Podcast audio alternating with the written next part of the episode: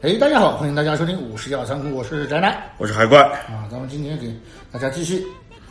呃，聊这个藤子不二雄啊。嗯，呃，上一期我们主要是聊了他们正式进入到一个职业漫画家之前的，可以说他们的前半生吧啊。呃，少年时期啊，青少年时期啊，职业生涯的前半生，啊，对，就是今天开始呢，我们就正式聊他们踏入职业漫画家生涯之后，又经历了些什么。嗯，其实我个人是觉得他们的呃后半生，就是真正走上职业漫画家道路这一段经历是非常值得我们去呃学习的。是对，就是一个大师，他绝对不是我们想象当中，或者是呃很多文学作品啊，这国内的某些爽文啊什么的里面，呃所描述的那样顺风顺水啊。就哪怕像藤子不二雄这样，真的是传世的大师啊，他们也是经历过很多苦难和奋斗的，才能够变成我们所看到这个样子。因为我们说过，就是在那个年代啊，就像他们这样的年轻漫画家是非常难的，就哪怕现在的日本年轻一代的漫画家想要出头都很难很难嘛。。啊虽然现在，呃，可能说是竞争激烈了吧，但是你反过来想，虽然说现在的日本漫画它存在于一个就是竞争会比以往更激烈啊，因为肯定激烈啊，对，因为从业人员更多了嘛，嗯啊，就是人口还是那么大的基数啊，但是愿意画漫画的人比以前多太多太多了。但是现在的漫画家，他们的所面对的这个漫画市场比以往要成熟的多得多。就现在它有一条完整的商业链和变现渠道，就你一个漫画成功了以后，马上它整条工业链条驱动起来，动画、游戏、周边什么的啊，玩具、手办，包括一些什么日用品。都给你马上就上上来，看艾娃就知道啊，那个生老病死都给你安排的妥妥当当的，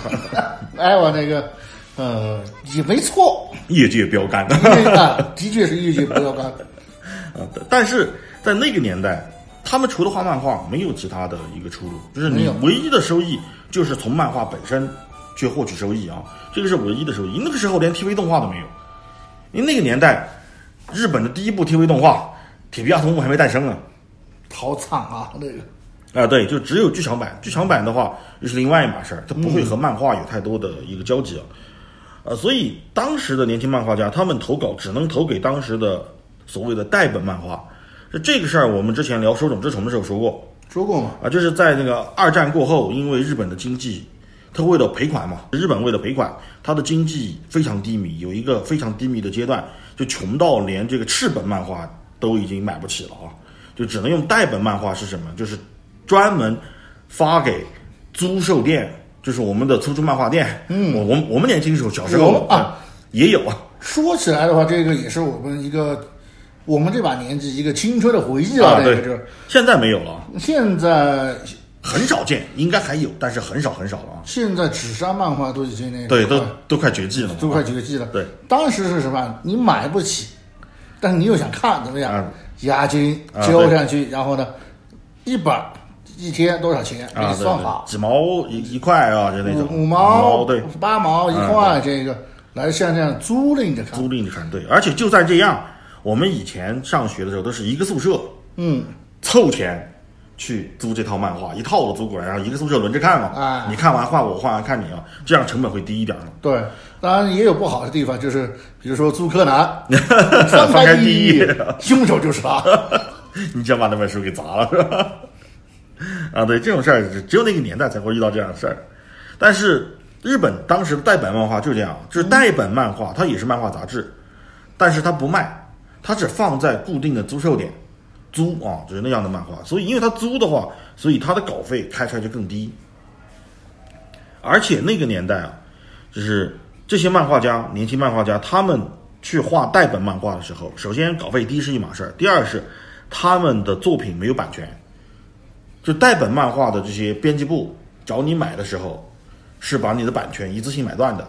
所以这个漫画后面它是否火爆啊，赚来的额外的一些收益，跟你没关系啊，啊，就跟现在的啊某些、某某些霸王条款啊是是一样的。就跟现在的某啊文集团、啊啊不不能多说了，嗯啊，对，那个这是一模一样是。一模一样的啊。但是它还是有不一样的地方，是不一样在哪儿呢？是这些呃出版社啊，这是杂志社，嗯，它是以约稿的方式，也就是说，他会给你一个主题是命题作文啊，命题漫画，就是他告诉你我要一个什么什么题材的漫画，然后你来帮我画，是这样的形式啊。所以他还是要比那个某文集团啊啊，要好要好一点，就是是至少他挑明了啊。要点脸，对，他至少是一开始他挑明了，愿不愿意干那是你的事儿啊，啊你可以选择啊，你可以愿意，可我找你来约稿，而不对是说你在我这儿投稿。啊。所以当时的这个呃藤本弘和这个安森子素雄，嗯，他们俩刚出道的时候，就是刚刚去长盘庄呃公寓开始正式踏入这个职业漫画家道路的时候。他们接的活儿就是代本漫画，说白了就是代工，漫画代工的活儿。嗯，啊，是这个这样的。而当时其实我们虽然上期啊，我们最后有一个小小的口误啊，给大家说一下，就是我们说他们去到长盘庄之后，就用了藤子不二雄这个名字啊，其实并没有啊。口误了这个，啊，刚开始没有，就刚开始他们俩还是用这个足种不二雄这个名字画的代本漫画啊。但那个年代呢，就是工作量又大啊，这大到什么程度？大到他们很多时候要同时给两三本杂志公稿，就是每个月六七更都是常态啊，六更以上都是常态的，而且你还不能拖更，一旦你拖更啊拖稿，这个编辑训斥都是小事儿，严重甚至扣款。啊，总之就是不拿这帮漫画家当人啊，这年这年轻人不拿他们当人。但好在呢，现在也差不多。对，对现在确实也一样。呃，别说年轻的啊，就是像爽爷这样的也不被当人看。这个每天爽爷都跟我聊这些话题啊，反正过了忒惨。漫画从来都不是一条好走的道路啊。啊，这玩意儿就是一个轮回啊，啊，对。常态了。而上一期呢，我们说到长盘庄不是组织了一个叫做这个新漫画党的一个他们自发性的组织嘛？嗯，啊，但此时其实他们刚去的时候，这个新漫画党还没有成立，因为啊，就是他们俩刚去，是藤本弘和安森子素雄刚去的时候，还没有那么多人长盘庄啊。其实没那么多人，这除了他们俩，还有另外一个就是叫四田广夫，嗯，也是一个很著名的漫画家。这其实这个人我们要特别说一下，这他其实是所有人当中可以说是过得最不顺的一个人啊，因为他坚持自己所谓的漫画之道啊，这是日本人坚持的那一套啊，就是我一定要走我自己的道路啊。他拒绝画那些打打杀杀的作品，而是坚持去画儿童向的体育类作品。我们这儿可以大概说一下，就是这个四田广夫啊，嗯，他是日本棒球漫画的鼻祖，就最早画棒球漫画的就是他，他也是一号人物啊。但是呢，后来因为他坚持画那种低幼向的儿童的棒球漫画，不愿意画那些就是所谓的动作冒险漫画、热血漫，逐渐被这个市场所抛弃。晚年的时候啊，嗯，然后呢，他就终日酗酒，最后于一九九二年的时候去世了。他是他们这一波人当中可以说是第一个去世的了。啊，但是当时啊，就是呃，藤本弘和安森子素雄刚去的时候，那个时候四田广夫还是相当有钱的啊，那个时候他过得顺风顺水啊。他因为他的漫画很卖座，刚开始啊，所以他经常接济这两个人。就这两个人交房租交不出来，公寓你要交房租嘛，对给房东交房租嘛，交不出来的时候，他们俩就经常去找这个四田广夫。四田广夫呢也经常接济他们俩，帮他们俩交房租啊。插一嘴插一嘴，因为就像我们说的，他们是要靠稿费来过日子，但是稿费不一定那个能够在啊，对，交房租，而且很少，确实稿费很少，就是养不活你自己，就没办法在东京那样一个地方去立足啊，就是说你的收入太低啊。就算你六根儿，啊，对，就算你每周六更哦，不是每月六根啊，你也做不到啊，就是活不下去啊。后来到了一九五五年呢，呃两个人也因为事业不顺利，收入少嘛，再加上又到跨年的时候啊，是跨年夜的时候，这俩哥们儿就收拾收拾东西啊，就回高港市了。就他们回去过一次啊，嗯，啊，结果一回去呢就断更了啊，断更以后这一断更啊不要紧，他们两个就被多家这个杂志社，就是以足种不二夫这个笔名啊的这个作者，他们俩就被这个多家杂志社联合拉入黑名单，相当于被踢出局了就，就不再接受他们两个投稿了，这些杂志社。哎呦，这下惨了啊对，但是他们俩还不知道，他们俩回去过年的时候不知道这个事儿，最关键是不知道这事，因为那个年代信息不像现在那么发达，一九五几年啊，五五年的时候信息很不发达，那个电话都没有。那个时候你寄信的还是骑马，啊。骑马的人把你送的。就那时候可能很多人连电话都打不了，就是你要去呃跟别人联系，可能还要发电报，没有什么跨省长途电话这个说法。特别是像他们那种从东京到高冈那种小村子里面的话，可能就是村政所有一部电话啊，先打电话到村政所，联系到这两个人，然后再先联系到村政所的人，然后再通过村政所联系到这两啊，个人。对，才能联系到他们。就那个年代信息极度不发达。他们俩回去以后呢，这个自田广夫啊，几乎是立刻啊，就他们俩走的第二天啊，嗯，四田广夫就追到高冈市了。就这个人非常仗义的一个人，他是很仗义了，这个、啊、找到了藤本弘和安孙子素雄，说服他们俩。他们俩呢，也就差不多仅仅过了四天啊，以他们俩的回忆来说，仅仅过了四天，就把他们俩说服了，回到了这个长坂庄，就回到东京啊。这这次他们回去呢，就换了个笔名，才换成了我们所熟悉的藤子不二雄这个名字啊，并且这次他们俩发誓，他们俩发了个誓啊，是一定要让藤子不二雄这个名号响彻世界啊，发了个誓。但是这个誓刚发完啊，嗯，呃，手冢治虫就走过来拍拍他们俩肩膀，就说：“你们俩干什么去了啊？居然敢偷更啊！你们知不知道你们被拉入黑名单了？” 他们俩才知道这个事儿啊，这刚刚豪言壮志发完了，然后立马一盆冷水就泼到头上。以他们俩后来事后的回忆说，说当时他们俩觉得自己完蛋了，被，你想想看，被这个甲方集体抵制，还不是某一个啊是甲方啊啊，对，甲方集体抵制，想象一下那个，对，集体拉入黑名单，这怎么办、啊？好在这个事儿呢出了以后，后来长盘庄陆陆续续来了很多漫画家啊，嗯就包括我们上期提到的这个十三章太郎，还有赤冢不二夫、呃水野英子啊这些什么铃木伸一这些都来了得喽，啊，对他们都是得了。传说中的得喽。对，他们呢这次啊，在这个四田广夫的号召之下，嗯，第二次成立了新漫画党，相当于之前还成立过一次，他们是第二次第二次建军啊，啊不是建党啊。这个新漫画党建立起来呢，就大家啊就互相扶持，真的是互相扶持、互相接济啊，就是一群穷的叮当响的人啊，为了梦想，为了梦想，对你接济我一点，我接济你一点，但主要还是靠四田广夫接济他们哈、就这样，就是每到交房租的时候，呃，四田广夫这个人确实很仗义，就是只要是大家是画漫画的，来者不拒，我有钱我一定帮你，就可以把自己家底掏空去帮助别人的人，呃，非常仗义的一个老大哥的一个那么一个形象，当时我在想，为啥他不把长板砖买下来呢？呃没那么多钱可能 啊，对，而且而且房东要愿意卖嘛，呃，但正是这个时候啊，这些这个年轻漫画家啊，所有人一起就给他们俩雪中送炭，真的是给他们很多支持，帮助这两个人，也帮助其他人，大家互相抱团取暖吧，就熬过了那一段最艰难的时间。时间这这段时间有多长呢？呃，大概差不多四年吧。就这四年之间啊，除了手冢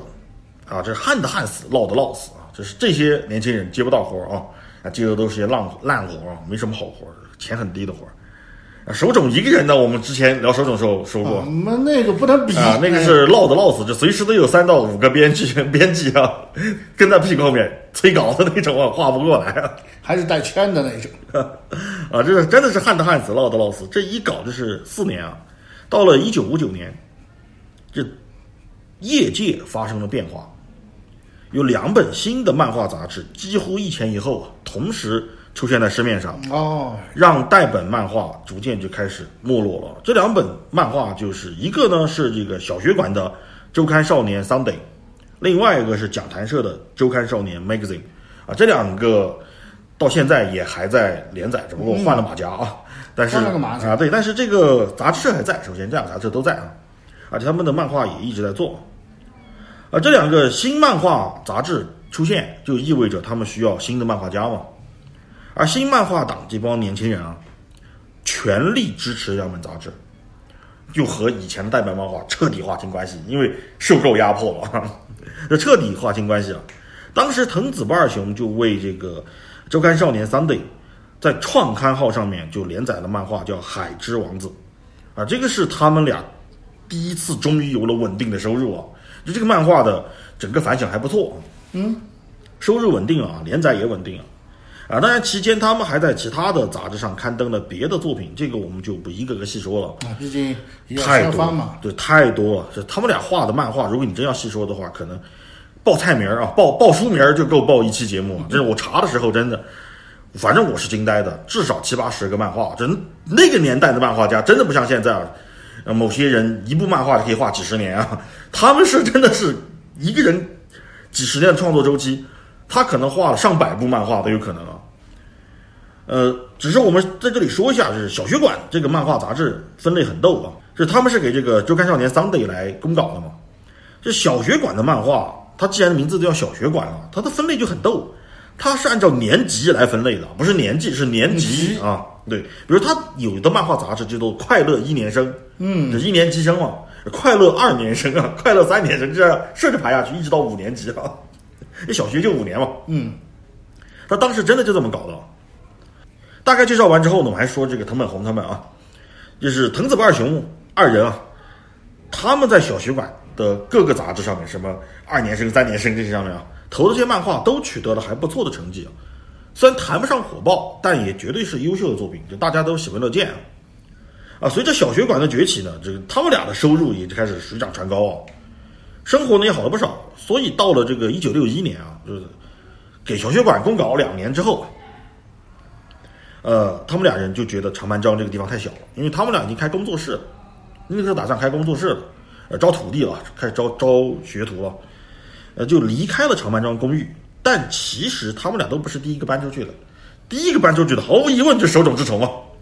因为那个时候他的虫制作公司已经成立了，嗯，所以他肯定先搬出去了。肯肯定啊，对，再加上他那个阿童木人气居高不下，他也准备开始做这个阿童木的动画。那个年代开始，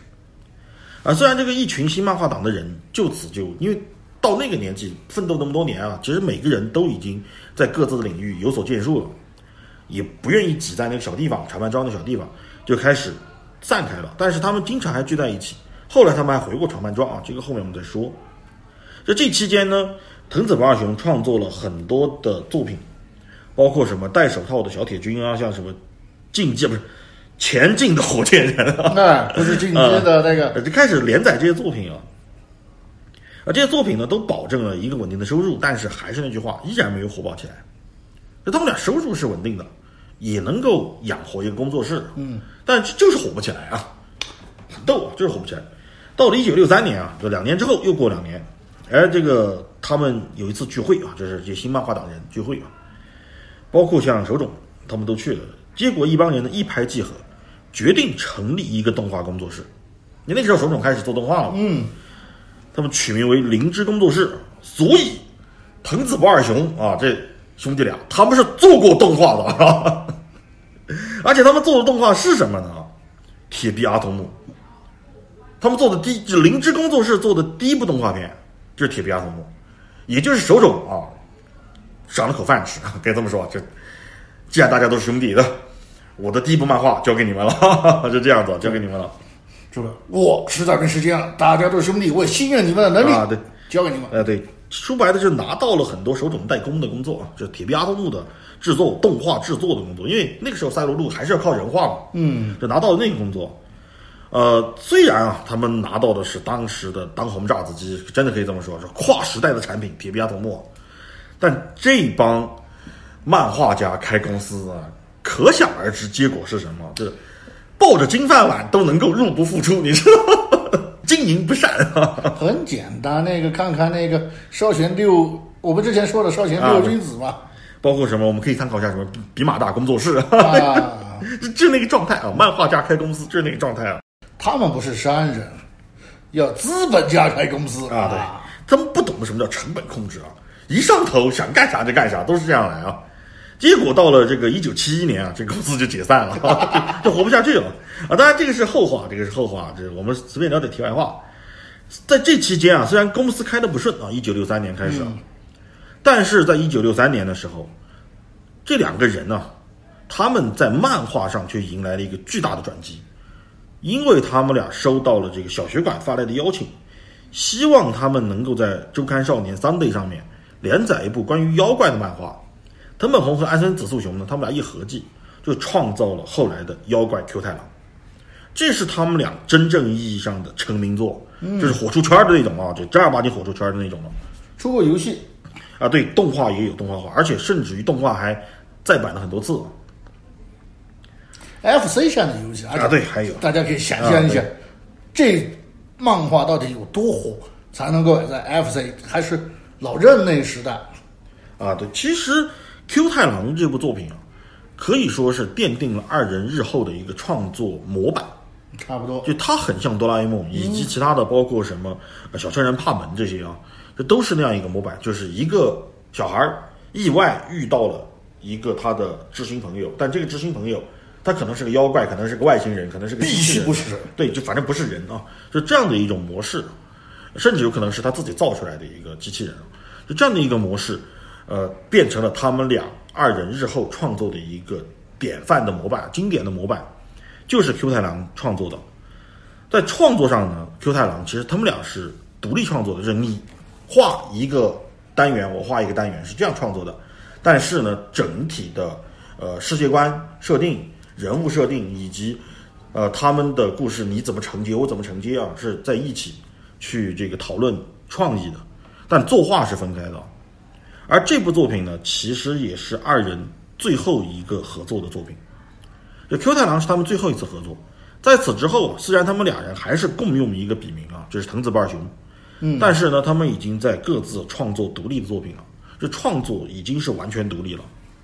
只是偶尔闲下来的时候，还是会交换一下一些创作理念，或者互相聊一下。就我陷入到创作瓶颈了，我们俩过来头脑风暴一下。搞创作的人经常会这样聊啊，这个很正常。总之就是妖怪 Q 太郎的成功啊，让两个人的工作室收入直线上升。但事情呢，有的时候就这么魔幻。虽然收入变高了，但藤本弘这个人不是一个愿意按部就班、一辈子只画一部漫画的人。他其实本身就有着非凡的创意和天才般的想法，呃，所以就算是像妖怪 Q 太郎为他带来了不小的名气和这个可观的收入，他还是不开心啊，这时间长了以后都觉得无聊啊，想要搞新的创作，想要创作新的作品。想要搞事儿，对，但是呢，在此之后几次尝试都失败了，就哪怕小春人帕门也是不温不火，啊、也做了动画，后面也有动画化，但是也有也是以失败告终的。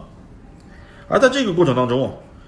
无论怎样，藤本弘有一点，我觉得是让我觉得非常佩服的，就是他始终保持着初心，就是他有一份童真在那儿，就他专心制作儿童向漫画，他没有因为市场发生改变啊，我去画青少年漫画啊，画那些叮咣叮咣的东西啊，那这里的话，给大家那个说一句，就当时刚好到是是时间点嘛，刚好到那个时候时代的话，像什么战争啊、打这不良少年这种漫画开始出现在市场，在这一段时间里面的话，是可能就吸引眼球的更多嘛，这个。对，主要是那个年代，从六十年代末开始，或者说六十年代中期吧，到七十年代，刚好是什么呢？是日本剧化的一个呃崛起的时间段。呃，剧化我们之前也聊过，其实就是一种画工非常写实，剧情也很成人化的一种漫画啊。就是剧化就是给成人看的，可以这么说，这就是成人漫画。嗯、确实也不建议小孩子看啊，这个有一说一啊。像北斗神拳这种青少年漫画，但是青少年绝基本不要去看。啊，对，它是剧化风格，就是北斗神拳，它因为漫画是出在一九八三年嘛，嗯，就它是剧化发展到末期的一种转变了，已经是，就它从剧化又向呃少年漫去转变的那么一个过程，它的画风还是剧画，嗯，但是它的故事呃的风格已经开始转变向这个呃青少年漫画去转变了，而那个时候呢，这个藤本弘虽然陷入了一个创作瓶颈，但是安孙子素雄开始尝试新的创作理念，就他们俩的作品开始逐渐逐渐的区别开来。藤本弘还是专心做儿童漫画，但是安孙子素雄开始往黑色幽默方向去发展了。呃，他先是画出了像忍者哈特利和这个怪物太郎，怪物太郎和 Q 太郎不是一个东西啊，啊这个我们得分开说。分开说啊，对，那个 Q 太郎的话，如果大家实在认不出来的话，去打开《银魂》上面那个哎呦，那个伊丽莎啊，对，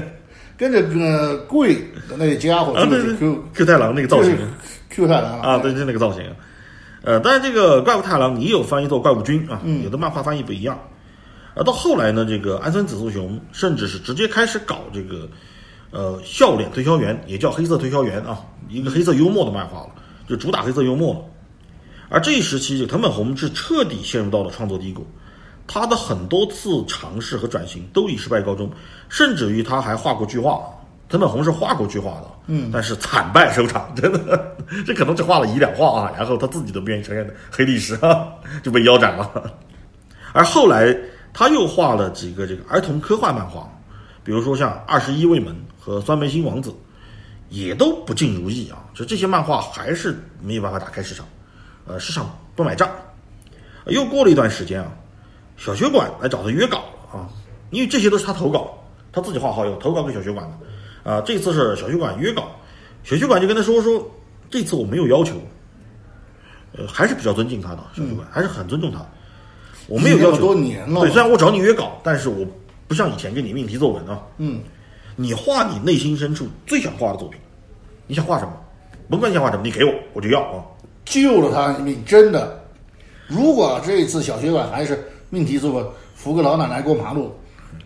他完蛋了啊！对于是这个藤本弘啊，这次就答应下来，因为他本来他不想画的，嗯，是因为小学馆出于尊敬也好，还是出于友谊各方面的也好，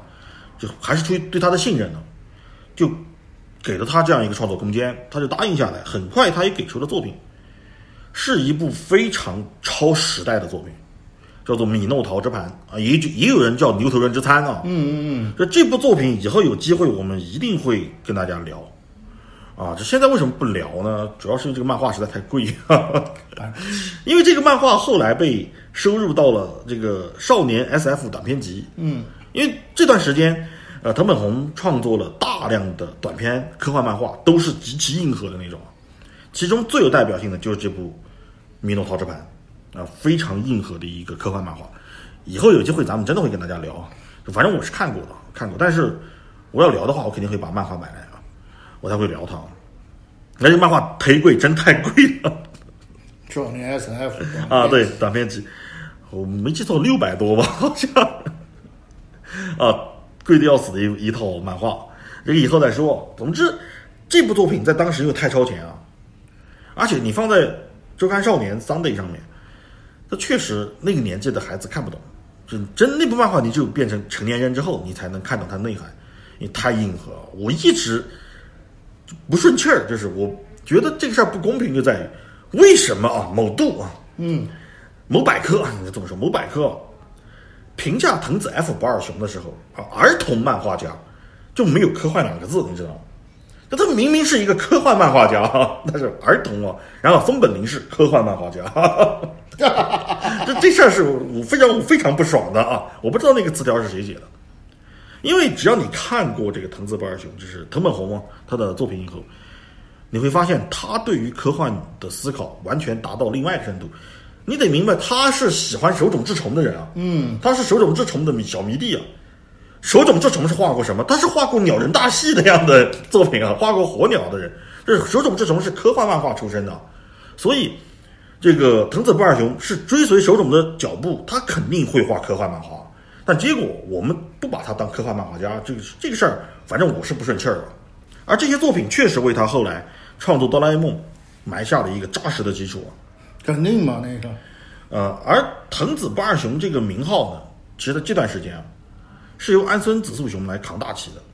因为这个时候他陷入了一个创作低谷。哎，是这么多年下来，他那个头一头一锅啊，对，被斩一把。呃，头一部被斩，头一个就是相当于他被腰斩了很多啊。这，哎，他跟那个赤田真升美可以比一下，比一下啊，谁斩的多？我觉我觉得赤田真美比不过他，嗯，因为产量高嘛，这个啊，对，它产量实在太高了。这后面我会说到，但是总之啊，这段时间就是安孙子素雄，他因为一路高歌猛进，就他的漫画反而是获得了市场的认可和欢迎啊。嗯，他一直默默支持着藤本弘。至少工作室这老老少少这么一大家子是靠他养活的啊！对，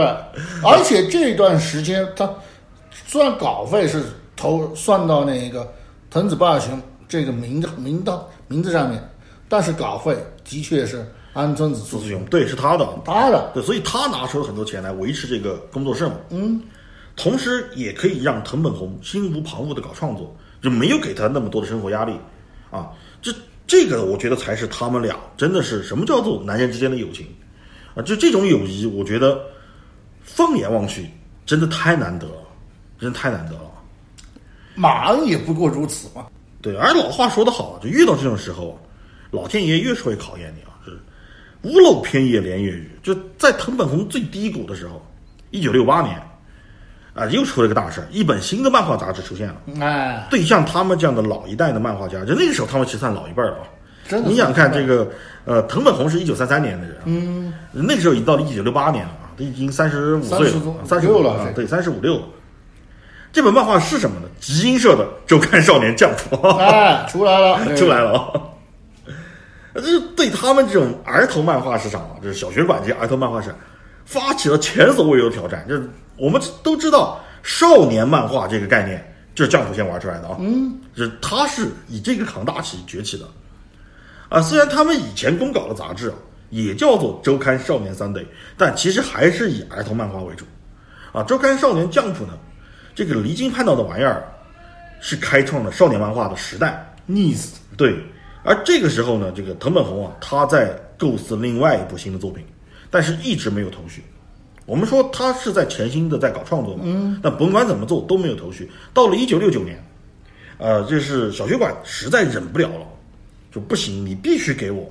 把这个新作品给憋出来。你答应我给我新作品啊，你今天拖明天，明天拖后天，你到底要拖到什么时候啊？编辑再也不能忍受他放鸽子了，藤本弘实在被逼急了，没办法。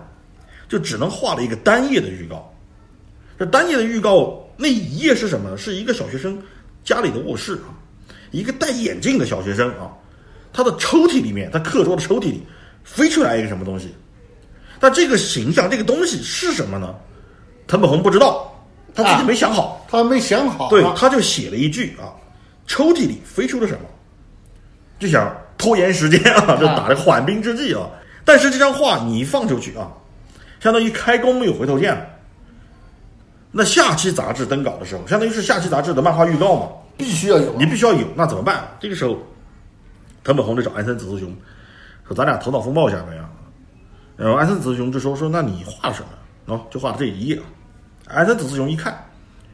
你逗我呢？主角主角长什么样都没有啊！你让我看你头脑风暴，风暴个屁呀！我怎么帮你啊？这个是所有人拿到那一页漫画的书，啊，只要是页内吧，一看，主角呢不知不知道。出去，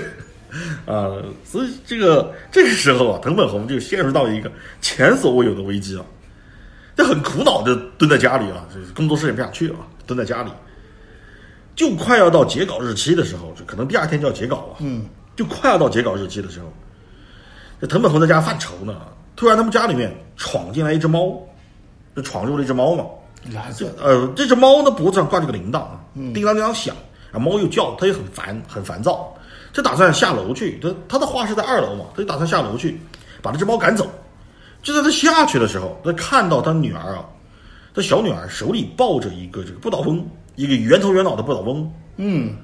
在听到这个猫脖子上的铃铛这个声音啊，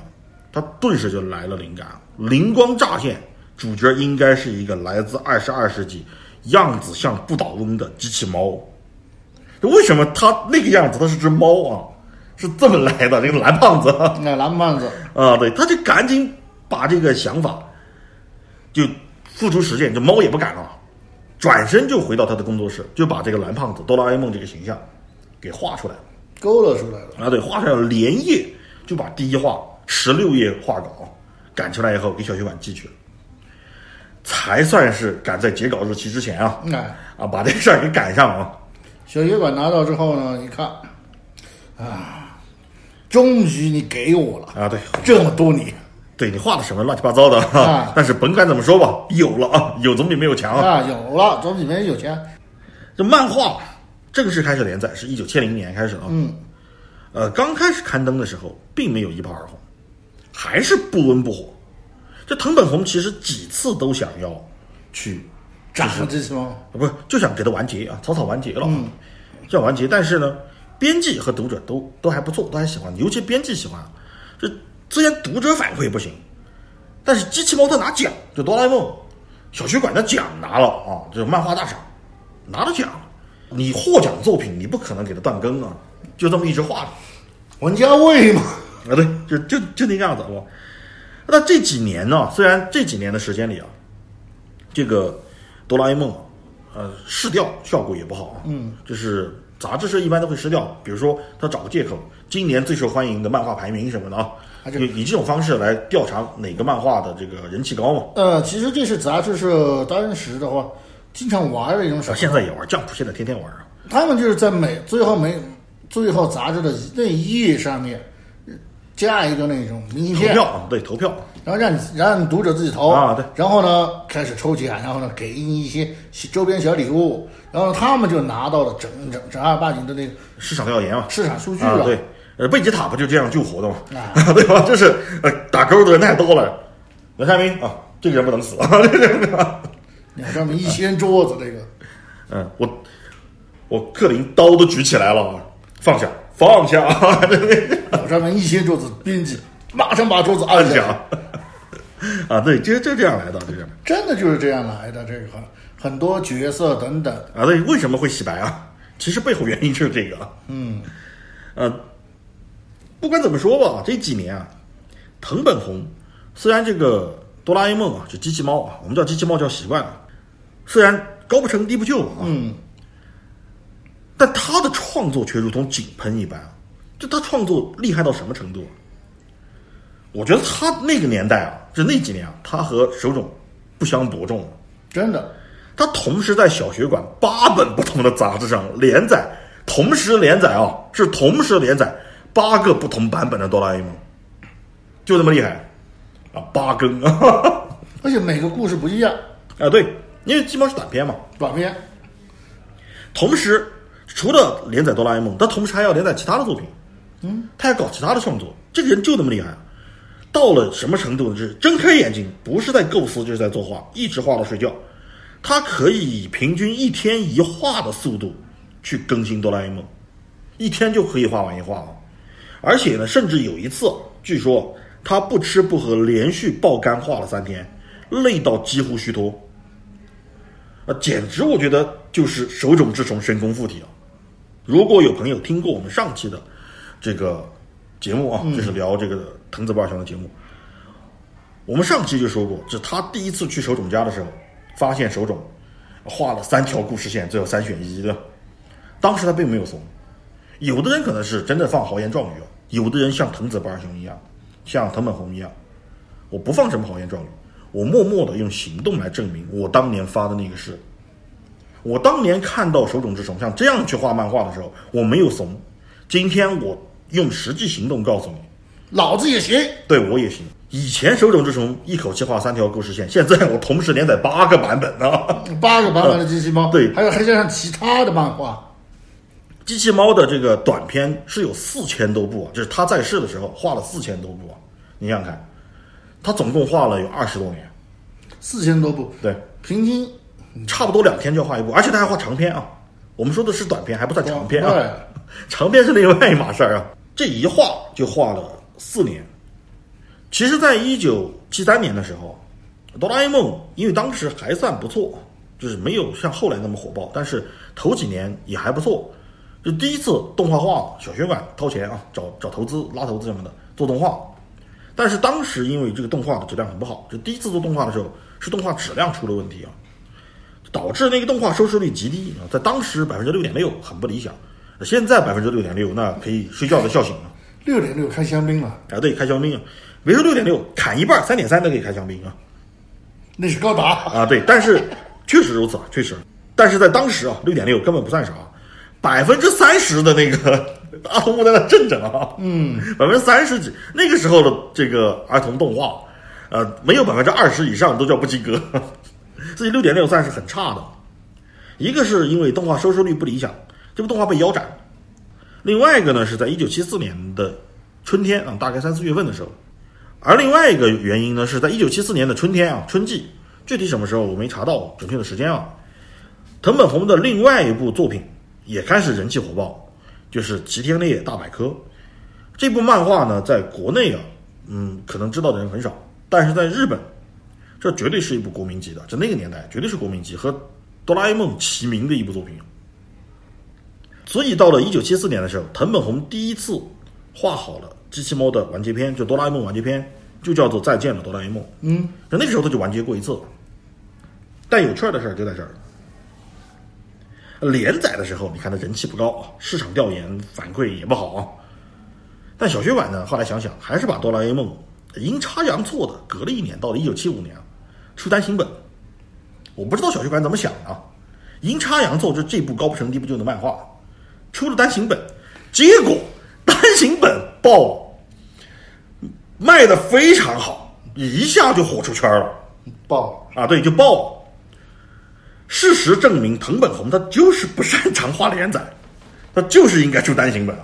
就是我们小时候看哆啦 A 梦也是单行本，我们也没看过连载嘛，呃因为我没杂志。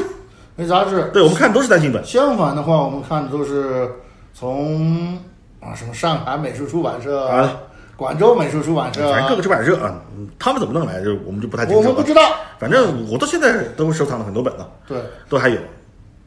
这下呢，这个杂志社终于忍不住了啊，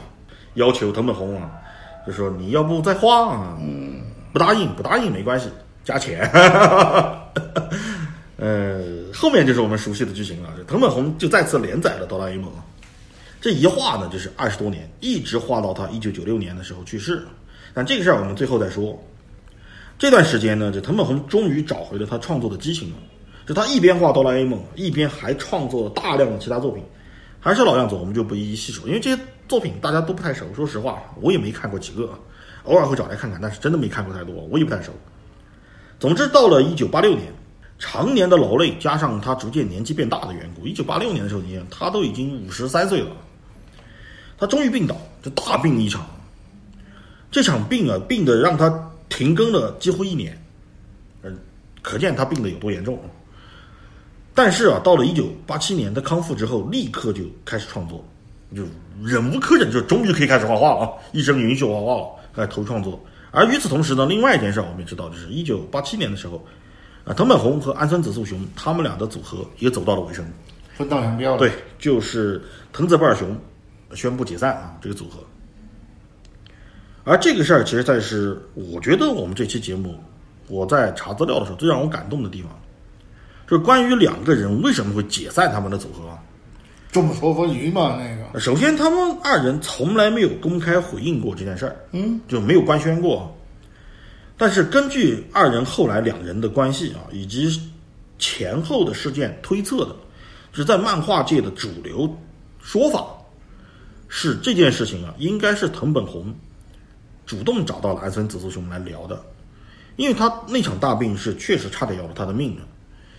而让藤本弘就意识到一个事儿。因为到了那个时候，他们俩名下的作品版权啊，已经非常值钱了，总价值我记得啊，我看到的资料啊，这个事儿确实不太准确啊，是价值十五亿日元当时的。虽然他们俩一生都是挚友，但是啊，这个并不代表他们俩背后的家庭也这样。嗯因为那个年代都已经成家立业了，都已经成家了。对，如果其中一个人就这样提前死亡，因为藤本弘是在这个鬼门关面前走了一遭之后，才意识到这个问题的。就如果一个人提前离世，那么含糊不清的这个版权问题，会成为两个家庭之间的灾难。啊，这人为财死，鸟为食亡，在如此巨大巨额的这个金对金额的这个利益诱惑的面前，人会做出什么事儿是很难很难去判断的。而身为两个负责任的男人，他们认为必须在自己活着的时候把这件事情解决掉，不要把问题留给下一代。对，就不要把麻烦留给双方的家人和还活着的另外一个，因为他们俩不可能同年同月同日死啊，就这个事儿一定会闹，他们俩知道这个事儿，一定会事后会留下一个巨大的隐患，那怎么办？分家，就把这个关系撇清，把版权撇清了。我们俩在这，我们俩还活着，哪些版权归你，哪些版权归我，哪些收益是你的，哪些收益是我的家人的啊？嗯，哪些收益是你的家人的，把这个事儿给撇清了。而这一次呢，安孙子素雄一口就答应下来，呃，拆分组合。但是为了向这个世人证明他们俩之间的友谊，他们还是用了藤子不二雄这个笔名，只不过呢，一个在后面加一个 F，一个在后面加了个 A。而后来是因为石森章太郎的建议啊，呃，藤本弘才把这个名字改为了这个藤子 F 不二雄，嗯，就是我们后来熟悉的这个啊，是这么来的。呃，组合拆散之后呢，仅仅过了九年啊，在一九九六年的九月二十日，有一天藤本弘对自己的女儿说：“说我要去工作室画画啊，吃饭的时候叫我。”然后就去了。呃，女儿呢也没有太在意啊，到了吃饭的时候叫他不答应，推开门一看，他已经倒在这个工作台上，失去意识了，就昏迷了，立刻就叫了救护车去医院抢救。呃，三天抢救了整整三天啊，都没有抢救过来，最后因为抢救无效，他去世了。呃，藤本弘就这样离世了。而藤本弘，而这个安孙子素雄得知了藤本弘去世的消息之后，他整个人几乎是崩溃的。我在查资料的时候，我查到了当时的电视采访，啊，就他去世的时候，爱森子素雄来吊唁他的这个去世的采访，他在媒体面前说了很多。他坦言说：“这个藤本弘啊，真的是改变了他一生的，因为当时他当年他想要打退堂鼓的时候，是藤本弘一直鼓励他坚持下来的。嗯，他说如果没有藤本弘，他绝对不会是今天这个样子。他可能真的就去他舅舅那小报社啊，当一辈子的这个报社的这个呃画工啊。而后来啊，这个安孙子素雄在藤本弘离世之后，就把他们俩的一生啊。”画成了一部漫画，他们俩一生的友谊，画了一部漫画，也就是我们上期提到的那本漫画，就《漫画道》。嗯，就这部漫画呢，一直到二零一三年才完成。就那个时候，安孙子素雄已经是七十九岁高龄了，就快八十了，他依然还在画漫画，而且他画那部漫画是他们俩关于他们俩的故事，呃，可见他们俩的友谊啊。就这个男人是真的是用他的晚年为两个人的友谊画上了一个完美的句号。而安森子素雄呢，也就是藤子不二雄 A 啊，